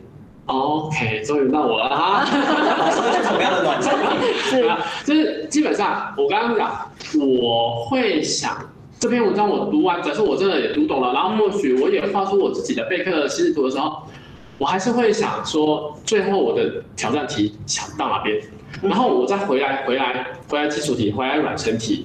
那所以对我而言，我我自己也常常在思考，的确，我们语文课的教学目标当然是呃。但是就是听说读写作，但如果孩子真的会听说读写作，然后呢？其实我常常会自己去想这个问题，就是然后呢？我语文课假设真的达到目标，他真的也会读，他真的也能够理解，然后呢？其实所以我会我自己的私心是会希望说，这些这些课程内容，我希望都可以跟生命教育做个连接。嗯，那所以以这篇来看，我会看到就是说，哎。家庭教育，然后祖孙情之类的，嗯、是对。然后我平常怎么跟爷爷互动，爷爷怎么跟我互动，嗯、然后可不可以变成说，哎，最后得到一个就是，呃。关公念恩就啊，感恩的心，然后会待人着想，所以暖身比较是从生命经验或者是他的生活。这倒不一定，我的意思是说，我希望我的目标到最后挑战题也能够发展这个东西。对，那所以所以暖身题的部分，我就会先带一下，就是说，哎，你有跟爷爷奶奶相处的什么经验吗？对，然后呢，再就是跟生活经验的连接，然后再就是，哎。你知道什么东西是可以租的吗？嗯，好，那这个可以当成是一个暖身题跟课文之间的简单的连接。嗯、那再来，如果是呃语文的新旧经验的话，那如果之前已经有上过所有的故事题，那我可能就会先问一个问题说，哎，你知道？通常一般我们在写故事的时候，会包含哪些元素？嗯，好，那可能就是他可能就要讲啊，会有主角啊，会有人物啦，然后会有原因、经过、结果啦，这些的东西。了解啊，对，所以暖身体的部分了解。所以，所以老师的提问就是会这现在现在这就是走故事题，就是故事文本的提问嘛。刚刚可能是结构，现在就会谈里面的角色的对，更更深入。对，所以透过刚才的原因、经过、结果，我们大概就会知道故事大概的重点或者是内容，也就是我们说的故事大意。嗯。如果我想要再更深入一点理解，也许我们就可以去谈谈心情转折啊，啊等等之类的。所以就再更细部的去看里面的细节，甚至去预测接下来可能会发生的事情。嗯，也许也许哈，那像运用它，也许就可以像刚刚志豪老师说的，哎，因为接下来会怎么样？嗯嗯，好，让他去模仿前面的，或者是想讲自己的身边的呃长者的经验等等，啊，那去做一些发展这样子。你会怎么做？对不对？是是是，好，所以所以我们可以看到，就是同样的一个文本，老师就会先从。亲近他，先整个大大呃，给他十秒钟嘛，大概十秒钟，看孩子醒过醒过来，然后接下来再一个先先大范围的结构，然后再去细谈里面的这个，所以这是属于故事型的文本里面的提问的一个模式。对，大概就是这样。所以如果老师还想要再更细，就知道说那呃这个哎另外一个什么问呢？知识性啊知识性的文本的时候可以怎么操作的话，其实可以就看看谢谢老师跟小花老师所写的这本书里头，其实有做很仔细的提问的策略。那接下来我们就来看一下。老师会从 Max 去看外星人这一边，你讲这是很短的小诗，因为它是一年级的诗。嗯，OK，所以老师会怎么去操作这首诗？好，呃，首先我们再回来一下课文。好，我们看到课文的部分啊，真的很短，一二三四五六，大概只有七行的内容。对。那七行的内容，我自己猜想，因为我自己没有教过低年级，但是至少毕竟我自己也有经历过，我的小孩是低年级的，对，所以大概就可以预想一下，他们这个阶段就是他对于呃文章文字的理解大概可以推到哪边。嗯、那所以其实等于说我我我在备课的时候，我对于孩子的程度的理解，其实也是非常重要的一个备课的。一个范围里面，嗯、那所以在看到这篇文章的时候，它的标题叫外星人，嗯，看到外星人，然后呃，我就会看到说，哎，它是一个短诗，那但是它的标点符号很特别，它用到的很多问号，那所以我再去细读它的时候，我自己去理解这篇文章的时候，然后我就把它画成了像下一个心智图的这个样子，嗯，然后我就把它变成是两个分支，两个分支，那它的。这个架构主轴，一个是好奇，一个叫介绍。那我会这么这么去去呃拆解它，是因为它里面有很多问号。那问号我就想象成它好像这篇文章的呃主角，他好像有一个外星人的朋友，然后他想要跟这个外星人的朋友做对话。那但是目前我们只看到他自问自答这样子。嗯，对对对。然后所以我就把它拆成好奇跟。好奇跟那个介绍的部分，嗯、那所以以软身体来讲，啊、嗯，毕竟他是要提到外星人，所以我先让孩子知道说，哎，先问一下，你知道你自己住在哪里吗？那这个范围非常大，对不对？他想要说住在地球，住在台北斗六，对，其实都可以，或是某条街，看他们怎么讲都可以试试看。那再就是进到了。介绍你住的地方的时候，你要怎么介绍你们家？你会发现“介绍”这个词，我已经就开始把它拿出来了，对对对对对对，带进来了。然后再来，呃，外星人，那我就让孩子去先了解一下他自己对外星人的基本的经验大概是什么。那你觉得有外星人吗？为什么？就让他先讲一下。那这个字词软身体的部分是这样，就是因为毕竟是低年级，所以。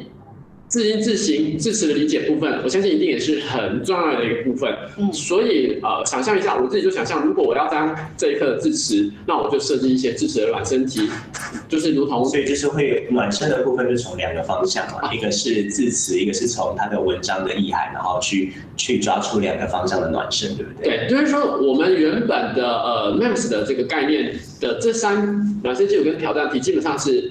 围绕着阅读理解的目标是没有错的，但是要能够阅读理解，前面的字词理解也一定要能够做到。说不能只是为了阅读理解，字词其实是基础。对，所以以高年级来讲，其实很多时候他的字词理解的这个学习，可能我们已经放在预习单里面了，它不见得会呈现在里面啊。所以我这边是特别把它秀出来，就是字词的部分，尤其是低年级。对对对对对对对。所以假设啦，也是跟老师们分享，假设低年级。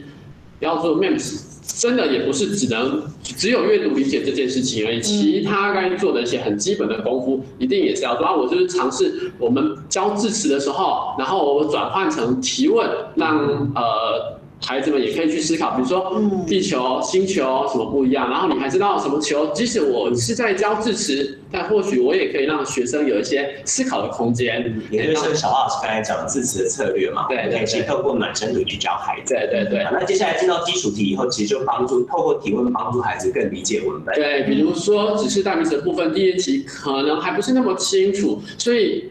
就很明确的要先问说，里面的人物有谁？你这边是指谁？我们是指谁？然后为什么？还有这里跟那里的部分，让孩子先有个厘清。然后到第四题、第五题的时候，它其实是一个大的问题。但是这样大的问题不是说，哎，我问完了，然后我学生就自己去讨论，没有，我一定可能还要再做一些追问，或是拆解里面的一些细节。如果孩子不懂的时候，啊，最重要的就是说到第四题跟第五题的时候，我透过这两个。提问就是希望让孩子可以理解到说，哎，这篇文章它就是有好奇的一个架构跟介绍的一个架构这样出来。对，好，所以如果当孩子们能够读懂了，我们就进到挑战题，对，然后让他去画一画，画一画，对，而不只是不只是只有画，而且重点是在要用文字标示出来。也就是说，我们希望我们现在在讲那个素养的部分，其实很多也是希望可以做到跨域。那所以为什么跨域就是？呃，不可能单就某一个面向的领域的知识就可以去解决生活上遇到的问题，所以这个挑战题的部分跨域的也是希望我们可以去尝，我们自己去尝试的部分，这样子。其实包含刚才那个图像组织也是一样，对，好，就是说我们过去可能都很着重在国语文，我们就是文字文字，对，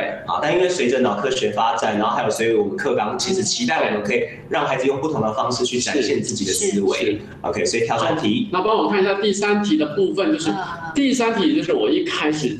呃，背完课，背完这一课的内容之后，我一开始就想到，呃，连接的最重要就是，呃，一开始可能低年级是一年级的课文，一年级可能还要学习跟同学之间的互动，所以我第一个就联想到，我可不可以借由这篇文章的介绍，这篇文章的理解，让孩子知道他怎么跟同学互动，所以就会衍生出这个问题，他用。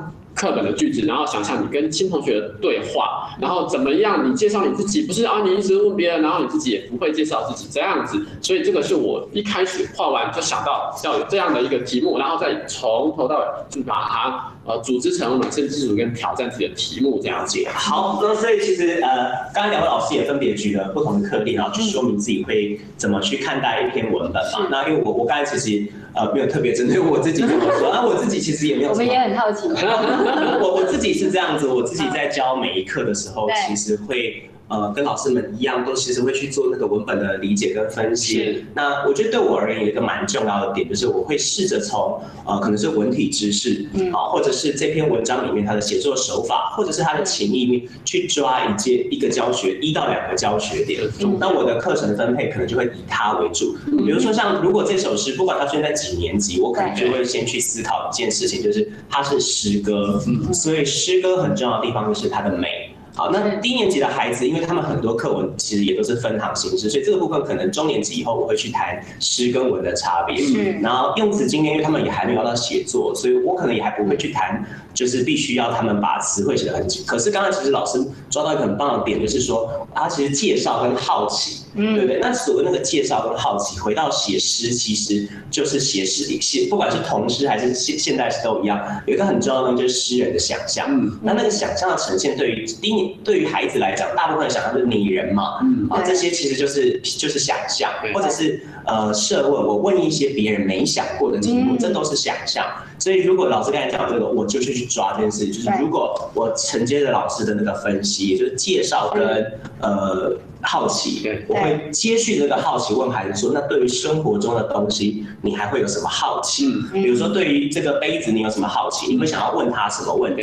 对于那个水壶，你有什么好奇？对于这个橡皮擦，你有什么好奇？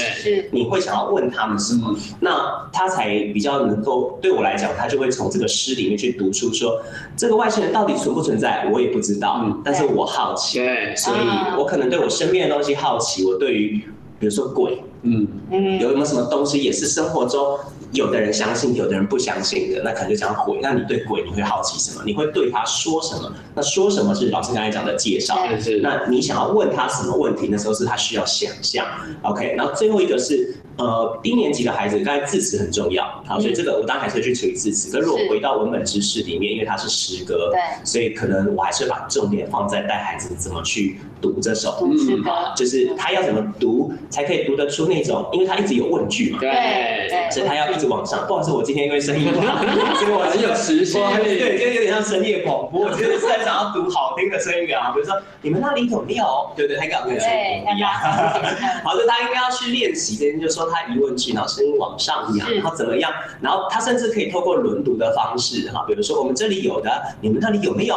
然后这边可能这边的孩子，我们住的是地球，然后换另外一边的孩子，你们住的是什么球？对不对？所以他其实如果回到这个文体它本身的特色的话，它其实还可以去教读诵这些事情哈，所以我我自己就会去抓这个焦点。是，那我可能就呃，如果是高年级的，如果是高年级，我的可能字词理解就会少一点，或是其他什么东西会少一点。我会把我的那个一焦点放大。那比如说像老师们刚才提到的画心智图，或是图像组织，我可能会是每一堂课不见得都会画，可是我可能会配合那个文本去画适合他的图像组织。所以对于那一课来讲，我可能就只教了这件东西，可是下一课可能就不再做了，嗯，可能又过了好几课才又再做一次，所以我们三个其实对于处理阅读理解，其实理念是一致的，目标也是一致的，但是执行的方法是不大一样的。对，像两位老师他们可能运用五堂课的方法，像小小花老师是用这样子去分配他的五堂课，对，大概是这样。对，然后正浩老师是用这样的方式去分配他的五堂课。那当然，我自己的五堂课我就很难整理出像这样的东西来，因为对我来讲，我每一堂课有不同的教学。这个是你们要我整理出来，我也勉强整理出来。你也是每一堂课都不一样，有时候其实也不太一样。OK，而且有一些细节，我想在座的老师都很懂啊。有时候第一节要花半节骂小孩，最后 最后一节要去跑大队接力，对不对？我们都懂。所以其实不管两位老师这其实提出来给大家的一个方向，不是说他们一定都五节课完全都做一模一样的。那我当然我刚才意思是说，我的不一样是说我其实也很难去抓住一个规律，因为我就是每一堂课我想要教的焦点不一样，所以我可能没有办法就是列这样。不是说我没有办法做出这个，而是说我可能我我当然也可以讲说哦，我可能二三节主要就是处理主要焦点。那我要讲的就是说，其实就是呃。现场老师包含我们三位，就是在教学的时候，其实因为事情很杂很多，所以我们其实都会灵活应用。但是至少我们给现场的老师一个方向，说哦，原来就是我们可以大组对，大概是这样子。那当然细部应该要怎么样去操作，其实我想是今天做变化。对，今天会来愿意花一个下午在这边陪我们在这边聊的人呢，一定心里有定。对啊，他们自己一定比我们更厉害，他们一定今天听。以后会说哦，这个赵这样讲，曹老师这样讲，叶超这样讲，哎，我要用我的第四套方法，对，当然当然可以啊，哈，因为他们两位其实也只是在呃，清溪老师跟郑州老师这样的一个理念下找到了一个方向，说哦，我也许可以去实践，尤其是老师因为从理组过来嘛，所以 对于教育呢，我想一开始应该也是很没有头绪的，对对？对，所以他们在在做这件事情前，其实。那个初衷可能是恐惧的吗？还是其实你们是欢乐的加入了这样的一个实践行列？哦，实践行列的部分啊，我自己是是是是很想要去改变跟挑战这样子啦。挑战自己，还是说你的课堂？嗯，就是看到课堂有更多的可能这样子，嗯、是想要改变你自己课堂的风景。对对对，所以你当时不是恐惧的。是充满信心、充满勇气的。嗯，倒是不是说多有信心啊，但是这种这种广大是有的。线上很多有广大的，我相信我自己也是，老师也是嘛，你也是。我没有他那么伟大。是不小心被清熙老师抓住了。呃，不是，我应应该是说，我是因为接触阅读，所以认识清熙老师。对，我那时候其实只是因为学校呃接了一个阅读计划，然后我是好奇加疑问，因为在此之前我就会觉得阅读不是书打开这样就好了吗？对不对？为为什么那么那么复杂呢？其实我是好奇加疑问，到底是什么东西？为什么需要这样？对。呃，而且坦白说，我是接触阅读，然后去呃花了时间之后，我才回过头来去思考。哦，原来我自己是这样子读的，原来学生是这样读的，对，才真的懂他们在做什么，对，我们在做什么，是是是。可是这一路走来应该蛮辛苦的吧？因为当我们一旦有理念的时候，嗯，就会有跟你不一样理念的人，嗯，那他们可能就是，或是我在实行理念的时候，我的理想很高，可是我的能力其实还没有赶上我的理念，所以我中间可能就会遇到很多挫折啊，或者质疑啊，你们都有经历过这种阶段吗？有有。有，好，所以其实画面上就是我当时有。问老师们，两位老师说他们可能面临到这些困难的时候，然后他们会会怎么样的去思考他们的困难？那因为我们今天时间，我们就不让两位老师把这所有的这个，因为你们在线上的老师如果没有真的实际加入，就算你们看完了，你还是不知道到底难在哪里，对不对？但是我想老师们需要是，不管他有没有去做 Maps，或是有没有用三三个层次的方式去亲带孩子去亲近文本，我想。现场的老师都很需要的一件事，说当你们两位遇到这些挑战的时候，嗯、你们是怎么去面对？是有方法，还是去去用心去处理这件事情？是有具体的，比如说我都用了什么样实际的方法去操作，还是说你们只是去调整自己的心态啊？嗯，那我先简单讲一下哈，就是以我自己的经历啊，我自己那个在学校的经历是，因为我还有身兼那个组长的工作，然后又有级员的工作，那所以其实平常心讲，我自己的时间真的是挺有限的这样子。那所以其实我第一个要先克服的是时间的问题。那我以往啊，平常心打就是在学校就是行政又很累了，然后到了课堂上就会直接哎，同学我们上次上到哪哪哪页，然后就直接现场就开始了，开始直接来，就直接来了。每一场课堂都是即兴，哪有什么备课之类的，根本没有那种事情。那所以我觉得。到后面就是因为那个时候就会觉得啊，回家就是放松的时候，那哪哪会再去想要备课？可是之后开始想要尝试的时候呢，就会发现，如果我想要让学生喜欢这门课，那我自己也不应该说，哎，那回家就把课本丢了就不管它啦。我自己应该也要尝试在我的生活中融入我的这些教学的内内容啊，然后再试着再回到课堂上里面来啊，所以就会变成我时间的部分，我就会慢慢去调整，比如说。呃，带着家人去去去哪里逛街的时候啊，哎呀，可能课本就带着啊，比较 哇，好上进。我我曾经有一次去台中某一个风景区，然后去吃饭，然后就看了课本。那时候我记得看到那那一刻是热荔枝，非常有趣。然后就问我，然后还我还翘着脚，然后旁边就有一个人走过来说：“哎，请问你是蔡老师吗？”哎，你 因为之前刚好有一次他听过我的分享之类的，然后就跑来认我，这样我就我就很拍手，因为我那时候其实就是还好我在看国语课。那重点就是说，其实我就是会利用很多，我我之后都会利用很多时间，然后甚至在车上也会听那个朗读的音档，然后就开始听音档，然后我就开始思考说，那我这里可以怎么问？然后我的孩子坐在后座，他们就变成是我练习那个设计提问的那个实验对象。对对对，大概会是这样。那时间就是真的就是慢慢去把它去去抽丝剥茧，然后抓出来，然后慢慢的运用。然后策略的部分，我是觉得，因为我自己是不会。学的 mams 然后就单纯只看 mams 然后像一开始我是尝试学生达的时候，我也不会说啊，那就是听辉成老师的分享之类的，我又真的是听了很多像丽云老师啊，或者是西西教授啊，或者是美玉老师啊之类的，然后我就把所有对，我会我会试着。把这些东西找到它一些共同点，然后再融入了我自己的经历是这样子。我我觉得赵老师一个很好的示范，就是第一个，他的起心动念是想要以身作则。我们要孩子学习，可是自己常常都忘记自己要去学习，所以他我这招要学起来，我也要带着国语课本来。现在比较少一点的，比较少一点。然后第二个是说，我我觉得这也是点出了蛮多。我我我当然不是说线上的老师，我是说蛮我看到蛮多先生，就是老师很敢负责参加各式各样不同的。练习，那当然目起心动念是学习，可是学习完以后，我们常常忘记去做一个整理，去做一个融会贯通，然后去产出自己的一套。那我就知道是这个部分就做得非常好，就是说他的吸收来自于很多，可是他并不是只是吸收，我们还是要试着去整理出到底，包含今天为什么邀请了两位，然后加上我这样子说，三位老师讲了不同的东西，我听完以后，我不是只是听到了很多东西，我应该要成融会，然后到底哪个适合我，哪个是孩子们需要的，对不对？那小花老师是，呃，其实我应该是说我很幸运的，一直呃在一个团队里面。那我们有问题就在团队里面提出来，或者是直接跟教授讨论。所以呃，当然我也曾经经历过跟志豪老师一样，刚开始接触的时候，哎，可能也会有一个到处听的阶段。嗯嗯。很多的老师可能也许是这样子。对，但是之后就会发现这样不是办法。嗯。因为自己搅成一团，因为本身呃刚刚提到我其实对阅读的起步应该是很晚的，很晚的，只是说呃之后花了很多的时间。然后第二个是呃当我后来确定了之后，其实我们常常说我们就是很单一的再去处理这件事情，所以教授怎么说我们就怎么做，然后呃再拉回团队再去做讨论。所以这样子，他就是我们的 Max。对，对我对我们而言，也许这样子对我自己来讲效率就会宽一点。我觉得共同点就是。我们都是绝对不断的在修正，对对，不会就是说啊，一开始怎么样做，然后就就即使遇到问题了，然后还是继续这样做下去，一定还会再做修正。嗯、了解，而且其实刚刚小花老师讲到一个蛮重要点，就是说，呃，我猜线上很多老师其实一定也有像这样的一个团队在支持的。是。那如果没有的话，其实老师可以讲一个很重要的，就是我们在教学现场里面自己单打独斗，或者是想要寻求学习的机会，其实是很难的。嗯。所以其实好好找一个团队的支援啊。嗯像老师是跟着信息老师嘛，那